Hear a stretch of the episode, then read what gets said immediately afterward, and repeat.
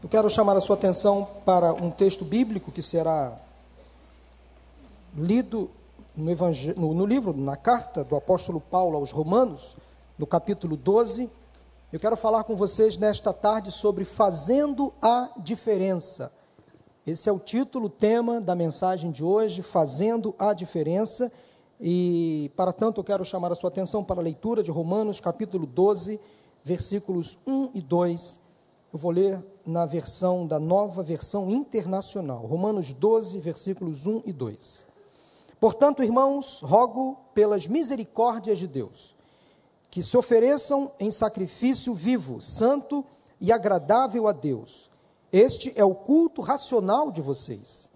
Não se amoldem ao padrão deste mundo, mas transformem-se pela renovação da sua mente, para que sejam capazes de experimentar e comprovar a boa, agradável e perfeita vontade de Deus. Agora vou ler os mesmos versículos na versão revisada e corrigida. Portanto, irmãos, exorto-vos pelas compaixões de Deus, que apresenteis o vosso corpo como sacrifício vivo, santo e agradável, que é o vosso culto racional. E não vos amoldeis ao esquema deste mundo, mas sede transformados pela renovação da vossa mente, para que experimenteis qual seja a boa, agradável e perfeita vontade de Deus. Amém? Deus seja louvado.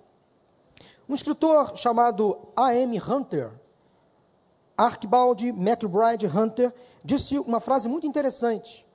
Ele falou que o evangelho tem dois lados: o lado da fé e o lado do comportamento. Preste atenção, o evangelho tem dois lados: o lado da fé e o lado do comportamento. O apóstolo Paulo, em suas cartas, tratou muito bem desses dois assuntos, fé e comportamento. Teoria, ou seja, aquilo que sabemos, e prática, aquilo que fazemos.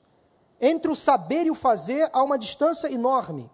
Entre a teoria e a prática, talvez há um grande abismo para algumas pessoas.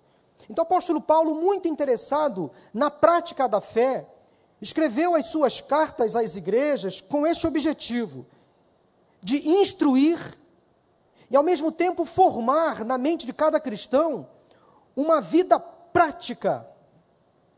Ou seja, fé deve estar de mãos dadas com o comportamento ou com as obras.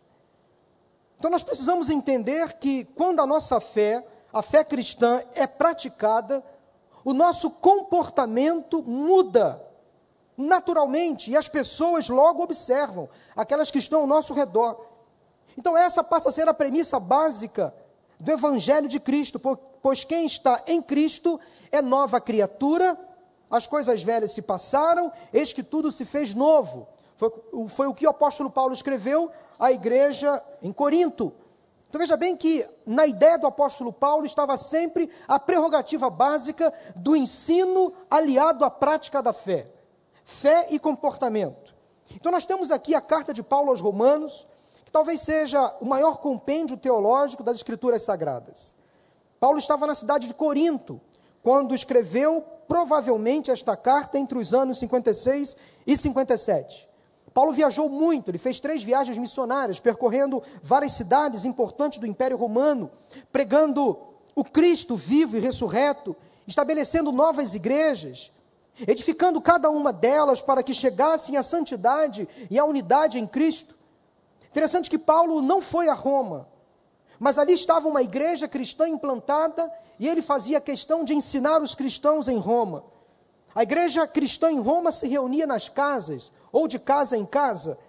Paulo não foi o responsável, então, direto pela organização dessa igreja, mas ele era um tipo de mentor, um discipulador, um orientador, um doutrinador.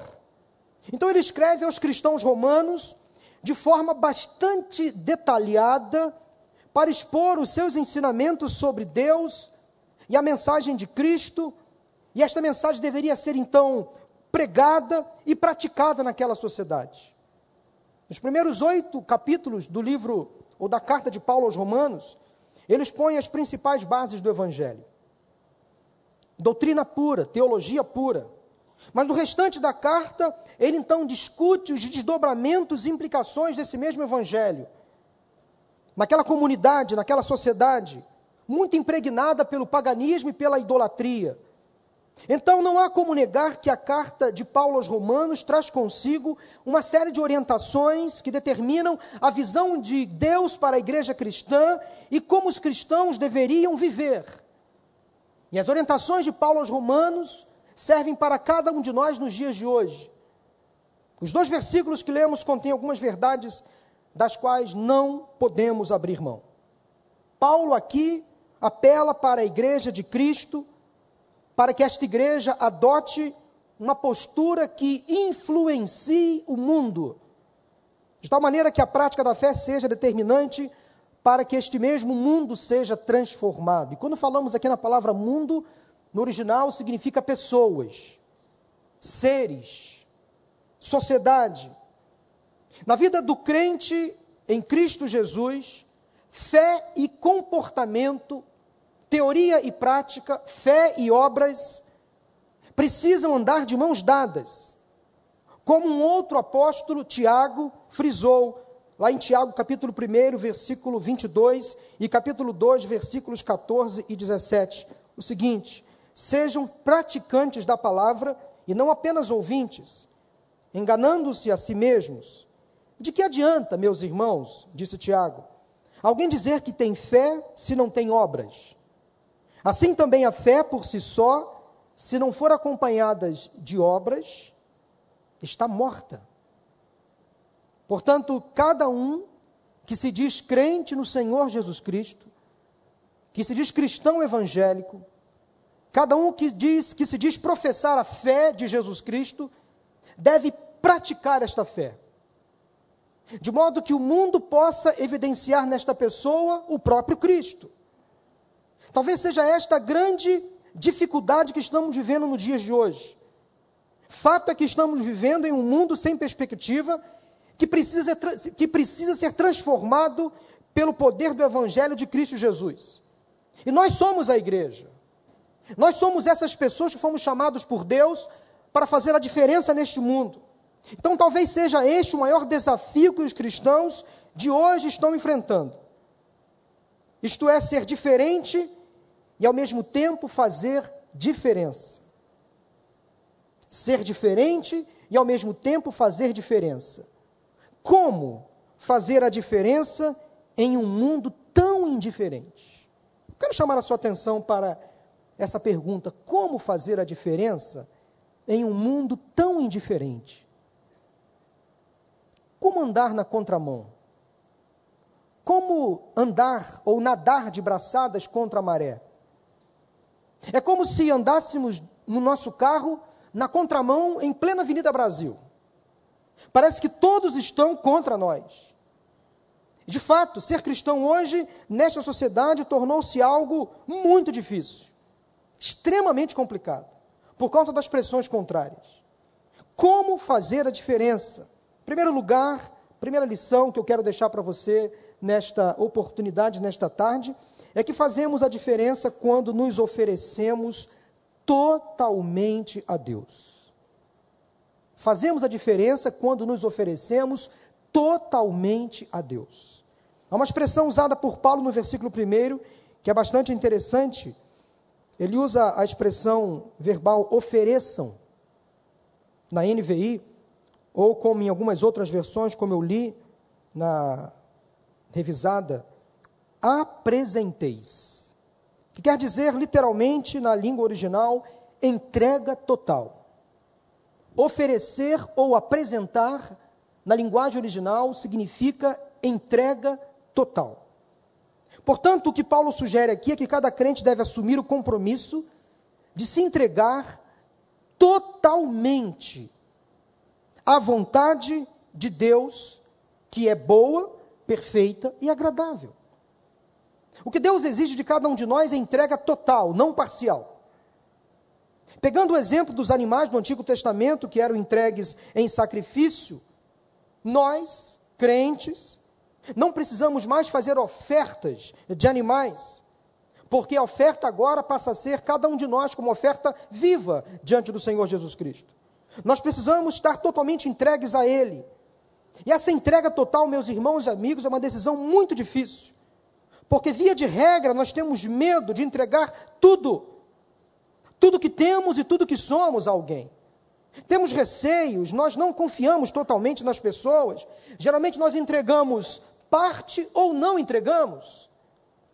Vivemos desconfiados de tudo, de todos. E às vezes transferimos essa desconfiança para Deus, como se Ele não pudesse ser o guarda de toda a nossa vida.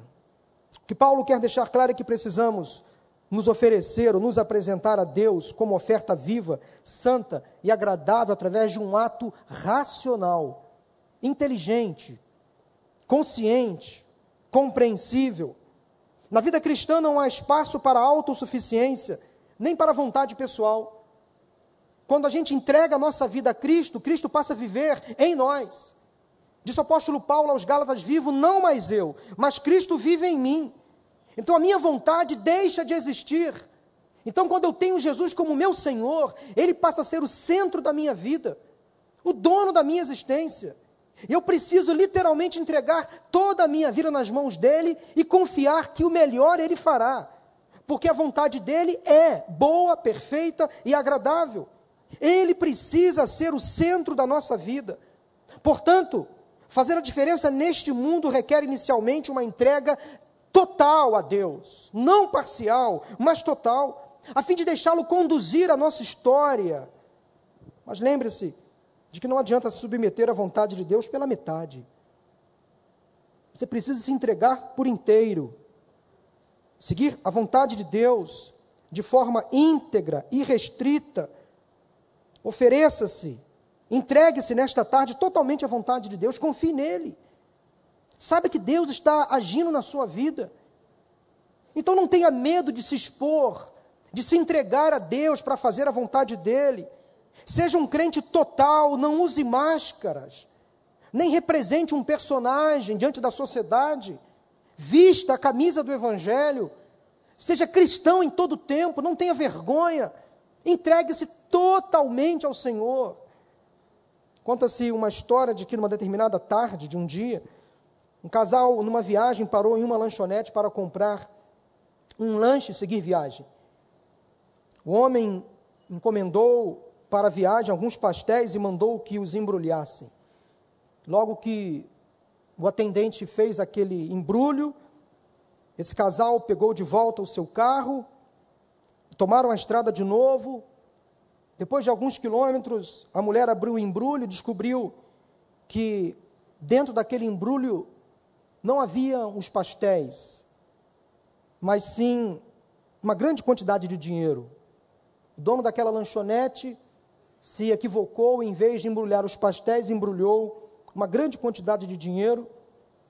O homem, dono daquele carro, imediatamente deu meia volta e foi imediatamente àquela lanchonete para desfazer o engano. Em lá chegando, o dono da lanchonete ficou surpreso, impressionado com tamanha honestidade resolveu chamar uma equipe de televisão local para testemunhar aquele ato de coragem, de integridade, de correção. E, imediatamente após esta informação de que ele chamaria o, o, o, os, a televisão local, aquele motorista disse: Não, não, não, não faça isso. Mas como não, senhor? Isso é uma coisa rara. Eu cometi um erro, um engano. O senhor volta com a sua esposa para devolver o dinheiro, por que, que o senhor não quer ser exposto? O homem explicou a razão pela qual se negara, dizendo que aquela mulher, na verdade, não era sua esposa. Aquela mulher que o estava acompanhando, na verdade, era sua amante. E ele não teria como ser visto ao lado dela, porque o seu segredo seria descoberto. Aquele homem era honesto, mas nem tanto. Ele era um homem honesto apenas pela metade. Ele era honesto até a página 3. Não era íntegro, não era inteiro. Ele usava disfarces. Por isso que Jesus disse que aqueles que desejam segui-lo deveriam negar a si mesmo. Ser cristão exige sacrifício pessoal. Não mais de animais ou oferendas, mas da própria vida como oferta viva, entrega total, submissão completa. Ser cristão é abrir mão da vontade da carne para fazer a vontade de Deus. O sacrifício exigido por Deus não é a morte de um ser vivo no altar, mas a vida de uma pessoa viva. Deus espera crentes íntegros, inteiros para Ele, e que, sub, e que se submetam à vontade, da, à sua vontade por completo, e não como aquele homem que era fiel apenas pela metade. Submeta-se à vontade do Senhor de forma integral e irrestrita. Esse é o primeiro caminho para que possamos fazer a diferença nesta sociedade. Submissão completa a Deus. Oferecimento total a Deus. A minha oração é que você, nesta tarde, possa realmente rever o seu comportamento cristão e entregar-se completamente a Deus, sendo santo por inteiro. Em segundo lugar, segundo, a segunda lição que eu encontro nesse texto é que fazemos a diferença quando nos deixamos ser transformados por Deus. Fazemos a diferença quando nos deixamos ser transformados por Deus. Como cristãos, nós somos seres em constante transformação. Essa metamorfose acontece em todo o tempo. Essa transformação é operada em nós através do Espírito Santo. Desde o momento da nossa conversão, nós recebemos o Espírito Santo, e o Espírito Santo vai nos moldando gradativamente até alcançarmos a estatura de varão perfeito. E essa estatura de varão perfeito não será alcançada aqui. Então não fique se culpando, porque aqui você nunca será uma pessoa perfeita. Só chegaremos, chegaremos à estatura do varão perfeito quando chegarmos à eternidade com o Senhor. Mas entenda uma coisa: que no ato da nossa conversão a Cristo, ocorreu primeiramente pela fé uma mudança na nossa mente. A nossa mente, primeiramente, foi transformada, uma metanoia, uma transformação passou a acontecer na nossa mente. Logo depois, esse mesmo Espírito que nos convenceu de que éramos pecadores e de que precisávamos de Deus, passou a operar também no nosso comportamento. Ora, se a salvação é um ato esta operação de transformação se chama um processo, e esse, essa operação de transformação nós chamamos de santificação. Então o Espírito Santo atua em nós na, na, na conversão e também atua em nós na santificação, que é um processo gradativo, operacional. Se a conversão, então, é um ato, a santificação é um processo, e quem passa pelo ato da conversão não se deixa mais ser influenciado pelo mundo e, como consequência, passa a influenciar o mundo, ou seja, as pessoas ao seu redor, pelo poder do testemunho do Evangelho de Jesus Cristo. Cada um de nós deve buscar a santificação em Cristo Jesus, para que possamos fazer a diferença, irmãos, no contexto onde estamos inseridos, a começar dentro da nossa casa.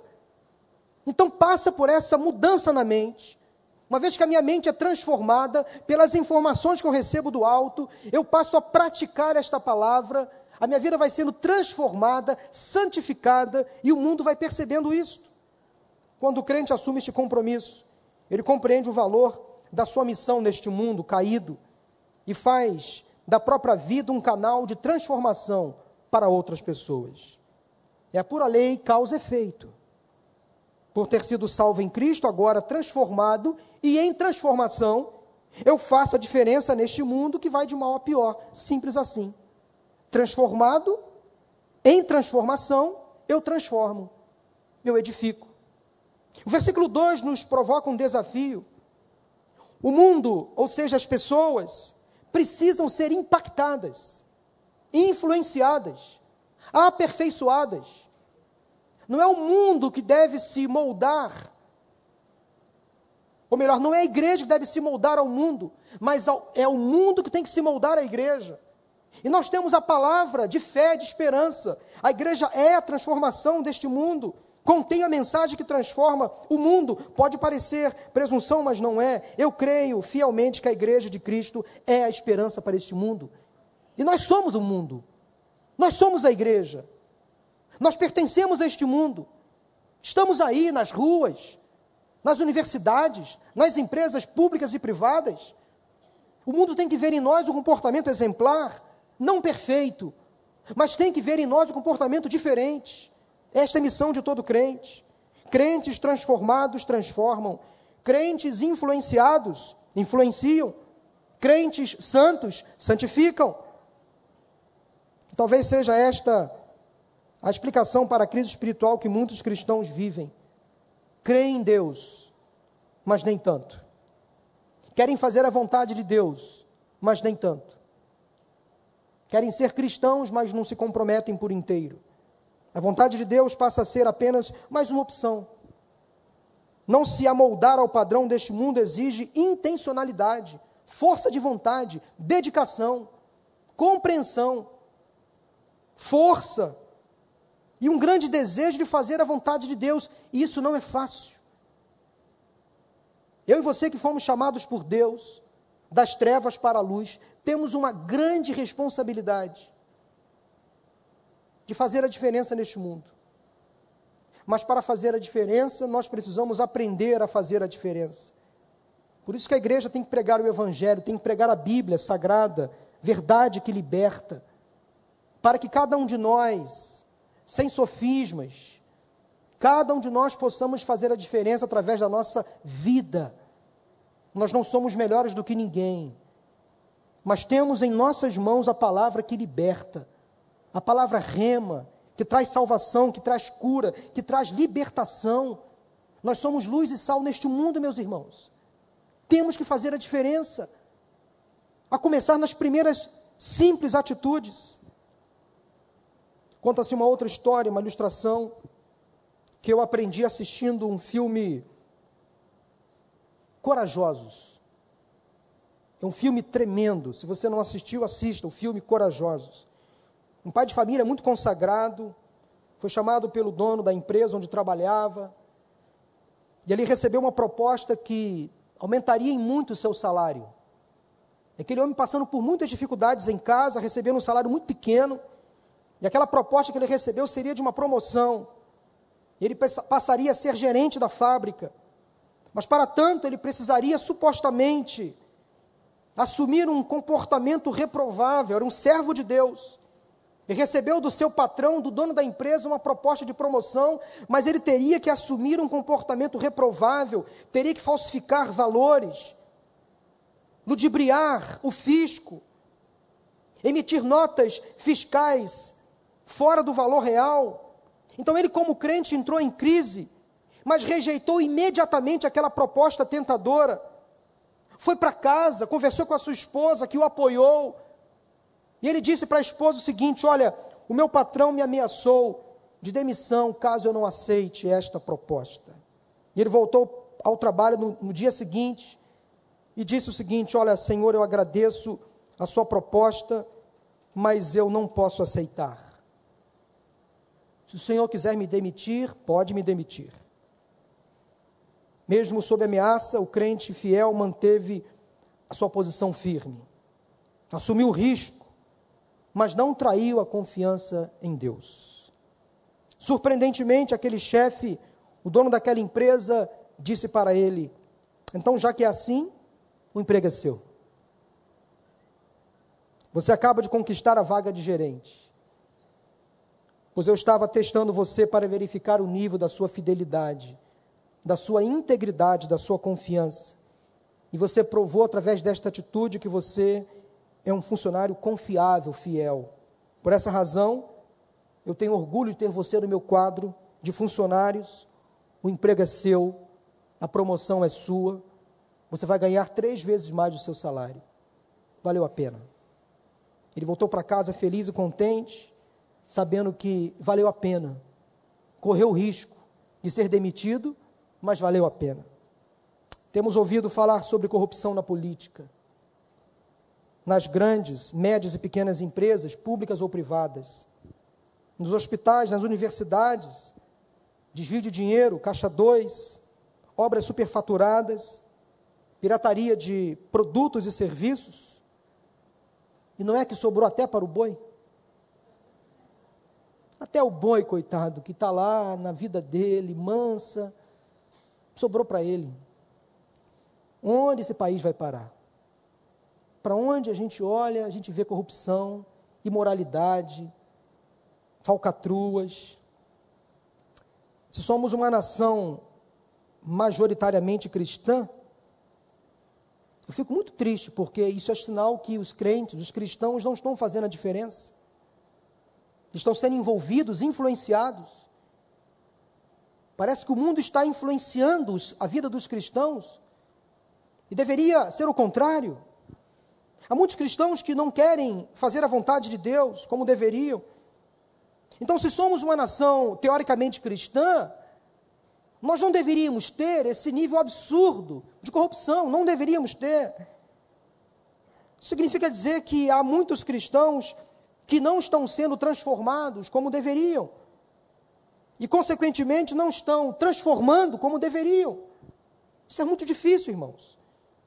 A mudança de comportamento do crente deve ser vista, notada, percebida a partir das pequenas atitudes.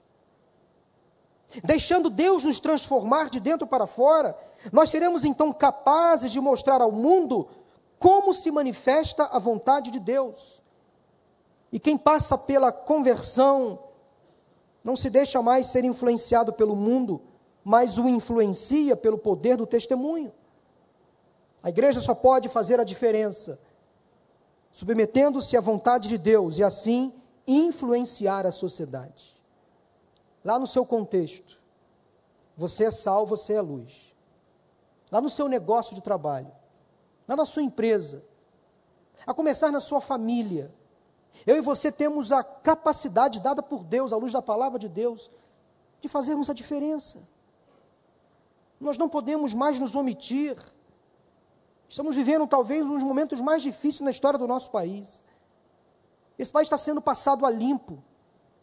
E eu creio que tudo que está acontecendo hoje no Brasil é fruto de oração da igreja. Parece que a sujeira está vindo à tona. Deus está revelando os podres que há em quase todas as esferas no governo. Quando o crente fiel resolver ser transformado pelo Evangelho e transformar. Só assim experimentar, experimentaremos e comprovaremos a vontade de Deus que é sempre boa, perfeita e agradável. Deus pode contar com a sua fidelidade, com a sua integridade. Será que você pode ser a exemplo daquele homem, daquele profissional que foi chamado pelo seu chefe? Será que você pode ser o exemplo de conduta, de fé? Será que você está disposto ou disposta a se entregar totalmente a Deus e fazer a sua vontade? Será que você entende o que você de fato é um sacerdote? um representante de Deus, que tem que fazer a diferença nesta sociedade? Será que você se enxerga, se vê como igreja de Cristo? Entenda que o seu papel é determinante para levar ao mundo a esperança que é Jesus Cristo. E o seu testemunho é fundamental. Portanto, faça a sua parte. Seja sal, seja luz. Deixe ser transformado pelo Espírito Santo de Deus. E a partir dessa transformação, transforme. Naturalmente, a transformação nos outros virá, a partir do seu comportamento diferente. Semana passada, eu, talvez você, nos surpreendemos com uma entrevista do Procurador-Geral da República, Rodrigo Janot, falando sobre a situação do Estado do Rio de Janeiro. E eu consegui este vídeo, junto com a área de comunicação da igreja, vídeo que mostra o Procurador-Geral da República dando uma entrevista falando sobre o estado que se encontra o estado do Rio de Janeiro.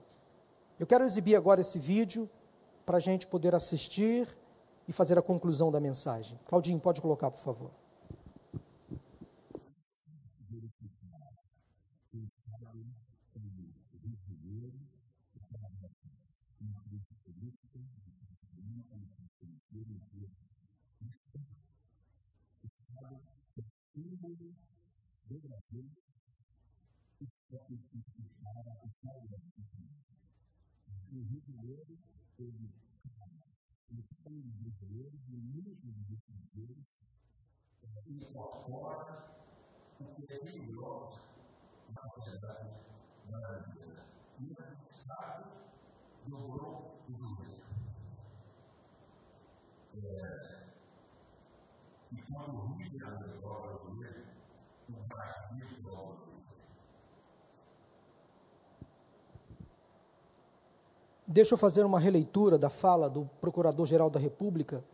quando ele fala que esse Estado, o Estado do Rio de Janeiro, dobrou o joelho. Ele está fazendo referência a um Estado que se curvou, que se dobrou, que está humilhado diante da corrupção, da imoralidade, das falcatruas. Imoralidades, corrupção e falcatruas que estão sendo promovidas há muitos anos no nosso país e no nosso estado do Rio de Janeiro. Promovendo uma debandada de empresas, desemprego, promovendo crise em várias esferas sociais. Temos hoje a Universidade do Estado do Rio de Janeiro fechada, por falta de pagamento. Temos aqui uma irmã que é funcionária da UERJ, fechada por falta de pagamentos. Os hospitais estão praticamente falidos. Aqueles que trabalham no, nos órgãos de segurança pública sabem também o que é viver sem investimento. Nós temos hoje um Estado quase que parado, por conta de desmandos, corrupção. Então a expressão que o procurador usa é exatamente essa: o Estado do Rio de Janeiro está travado, está desmobilizado, está caído. E houve na semana passada, uma iniciativa da Rádio 93 FM em convocar as igrejas do Rio de Janeiro, pegando parte desta fala, houve uma convocação às igrejas para que os crentes estivessem neste domingo de joelhos dobrados. E o nosso clamor como igreja, ao dobrar os nossos joelhos em oração pelo estado do Rio de Janeiro, igrejas de joelhos, crentes de joelhos, para que o nosso Estado fique de pé. Esse é o desafio. Quando passarmos a caminhar de joelhos, irmãos, em submissão, em santidade, em integridade, quando passarmos a caminhar de joelhos, totalmente dependentes de Deus, o nosso povo verá uma transformação social, a começar em nós. Às vezes nós culpamos os políticos que eles são corruptos mas eles são representantes da sociedade. Nós temos parcela de contribuição em todo esse estado de miséria que acontece no Brasil. Nós temos que fazer a diferença. Eu quero que você saia daqui hoje motivado, impulsionado pelo Espírito Santo de Deus a começar a fazer a diferença. Através de pequenos gestos, de pequenas atitudes. Aquele troco a mais que você recebe, devolva. Não, não compactue com a corrupção. Não corrompa, não seja corrompido. Não faça nada que Deus desaprove. Comece a fazer pequenos ajustes na sua vida. Comece a fazer pequenas correções no seu comportamento, no seu pensamento. E automaticamente você vai começar a influenciar, sem você perceber, Quero convidar cada um de nós nesse momento, se você puder, fique de joelhos no lugar onde você está. E nós vamos orar. Nós vamos cantar aquela canção Eu creio no poder da oração. Se você puder, se você não puder, fique sentado ou de pé. Mas se você puder, se ajoelhe. Eu queria que você levantasse um clamor pelo estado do Rio de Janeiro. Pela situação em que vive a nossa sociedade, o nosso Brasil, a nossa cidade do Rio de Janeiro também. Ore a Deus para que esse estado de miséria que o nosso estado se encontra, que essa miséria acabe, miséria espiritual. Mas também há muita miséria material, física. Pessoas que não têm realmente o que comer que estão sem receber os seus salários, muitas pessoas desempregadas, muitos pais de família sem dar o que de comer à sua família.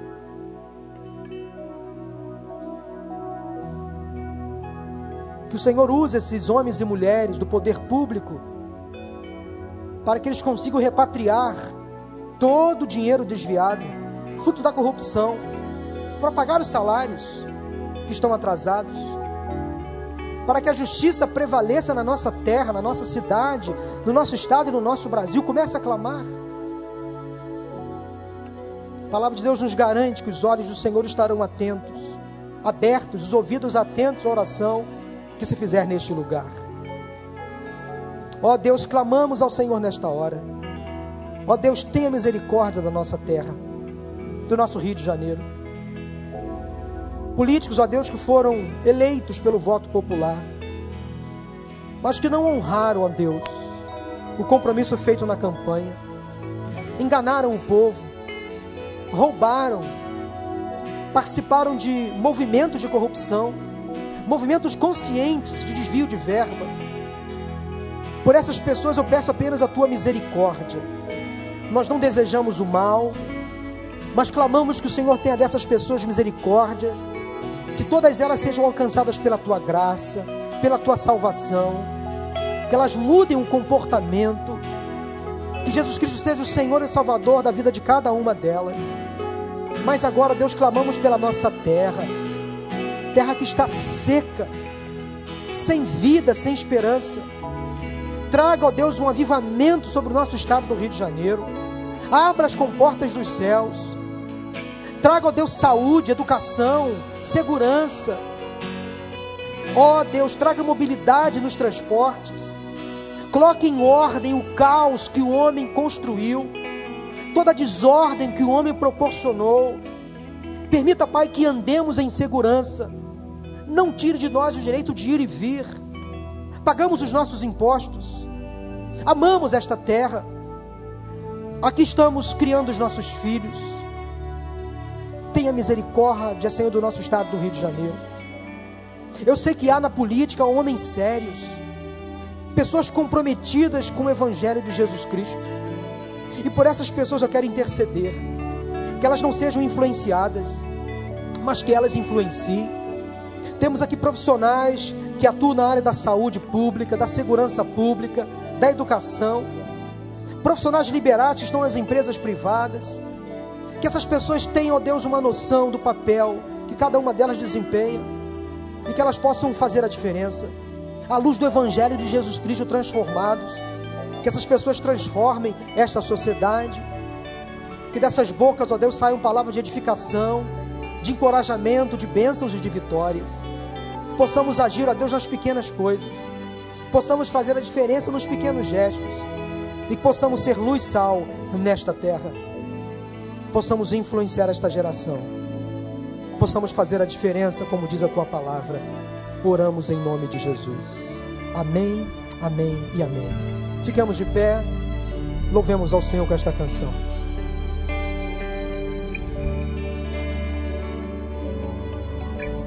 Eu creio no poder dos joelhos que se cidade,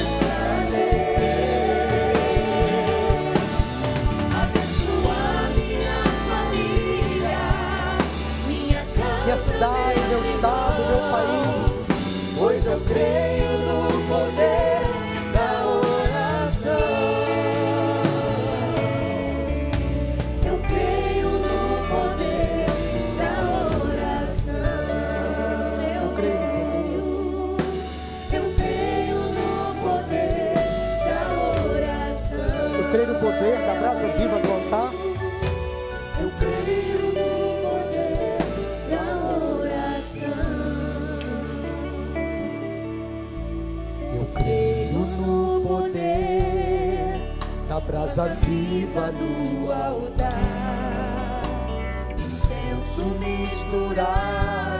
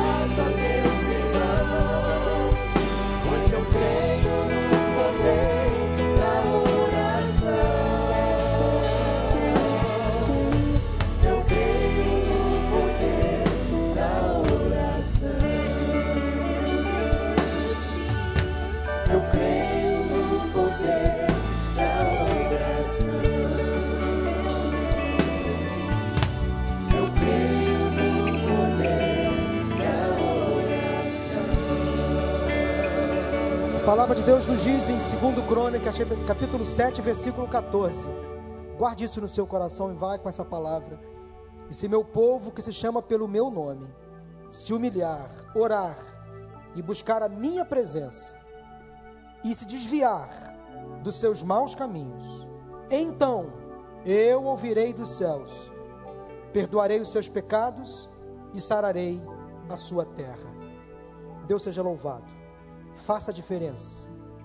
A começar de agora. Vamos em paz em nome de Jesus. Amém?